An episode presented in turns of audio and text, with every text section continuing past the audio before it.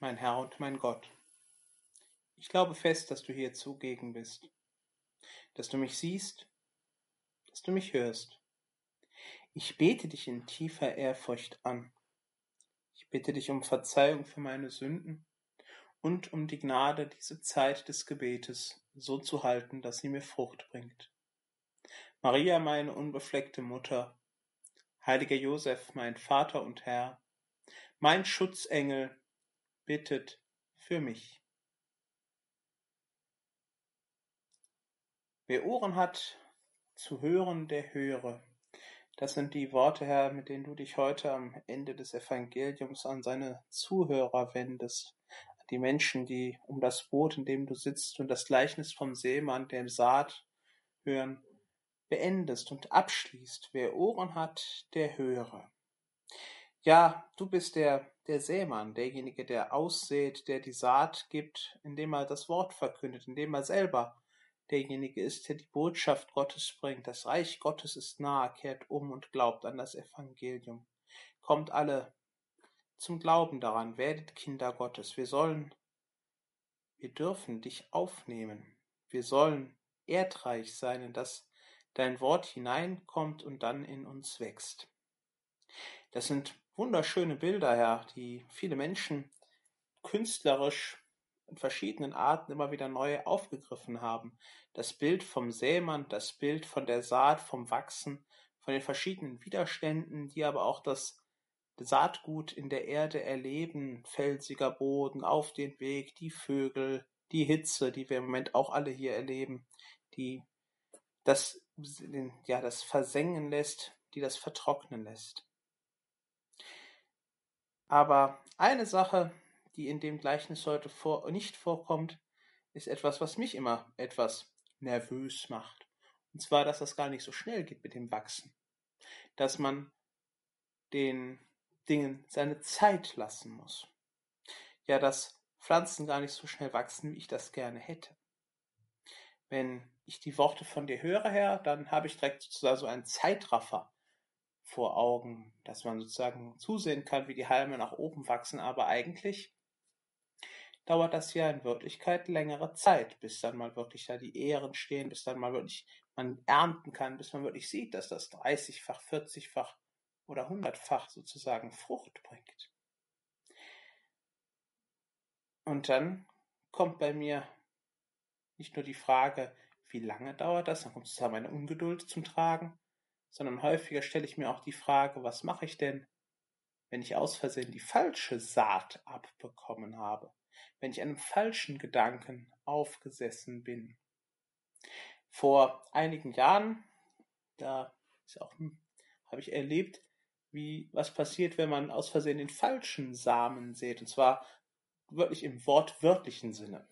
Mein Vater, der hatte ein bisschen was vom Vogelfutter, von seinem Meisenknödel noch übrig gehabt, ein paar Körner und hat die aus Spaß und Dollerei im Garten ins Pflanzenbeet gesetzt und gesagt, mal gucken, was daraus wird.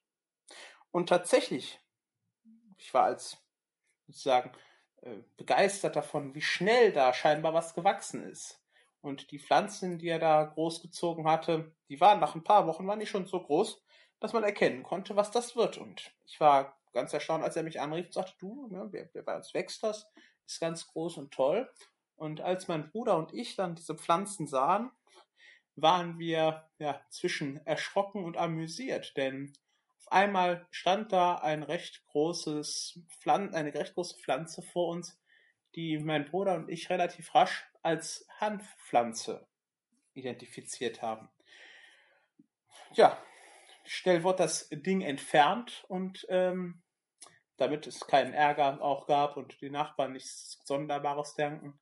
Aber ja, die falsche Pflanze wuchs da relativ rasch in unserem Garten. Herr, ein Bild für das, worum ich mir im Inneren auch öfters Sorgen mache. Was mache ich, wenn ich etwas falsch verstanden habe? Ja, was mache ich, wenn wirklich Unkraut, wie du es an einem anderen Punkt sagst, bei mir gepflanzt wird?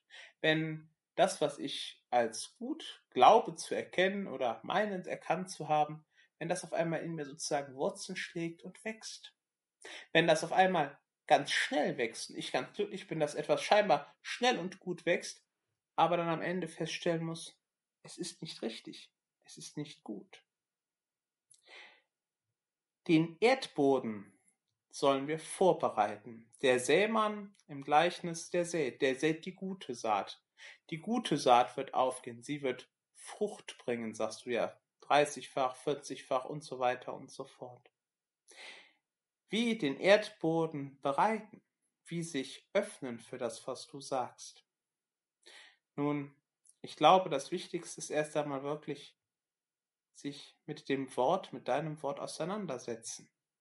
Sich jeden Tag hinsetzen und vielleicht ein paar Sätze aus dem Evangelium, ja, angucken, betrachten, im Gebet dabei verweilen, vielleicht außer den zehn Minuten, die wir jetzt hier zusammen haben, auch nochmal Zeiten haben, wo ich selber sozusagen die Bibel in der Hand halte und im Neuen Testament etwas nachlese. Dann kann es immer noch passieren, dass dadurch, dass der, dass ich in mir sozusagen falsche Vorstellungen, falsche Ideen habe, dass ich vielleicht auch komische Dinge sozusagen vormal gehört habe, dann auf eine etwas krude Idee kommen. Wie kann ich das verhindern, Herr? Nun, zunächst einmal sich an den Sämann halten, an dich, Herr, der du nicht nur der Sämann, sondern auch das eigentliche Saatgut bist, der du derjenige bist, der in uns hinein will, der in mich hinein will. Die Heilige Schrift nicht nur lesen, betrachten, vielleicht auch noch etwas Spannendes darüber lesen. Es gibt ja viele Interpretationen, viele große Theologinnen und Theologen, Heilige, die uns geholfen haben, ja, dich besser noch zu verstehen zu Rate zu ziehen, sondern auch dieses Lesen wirklich in der Zeit des Gebetes zu betreiben. Wirklich dich vorher darum zu bitten, dass du uns hilfst, dass du wirklich dein Wort in uns hineinsenkst, dass du meine Ohren öffnest, damit ich nicht aus Versehen die falschen Pflanzen hervorbringe und mich auch noch darüber freue, sie hervorzubringen, weil sie viel schneller wachsen scheinbar.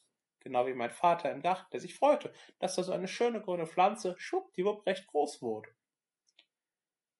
Hilf mir, Herr, dass ich erkenne, was das rechte Wort ist, was die rechte Botschaft ist, immer wieder neu. Dass ich mich dem wirklich öffne, dass ich daraus wirklich Kraft ziehe. Und erkennen werde ich sozusagen am Ende erst dann, wenn es Frucht bringt, wenn es viele Früchte bringt.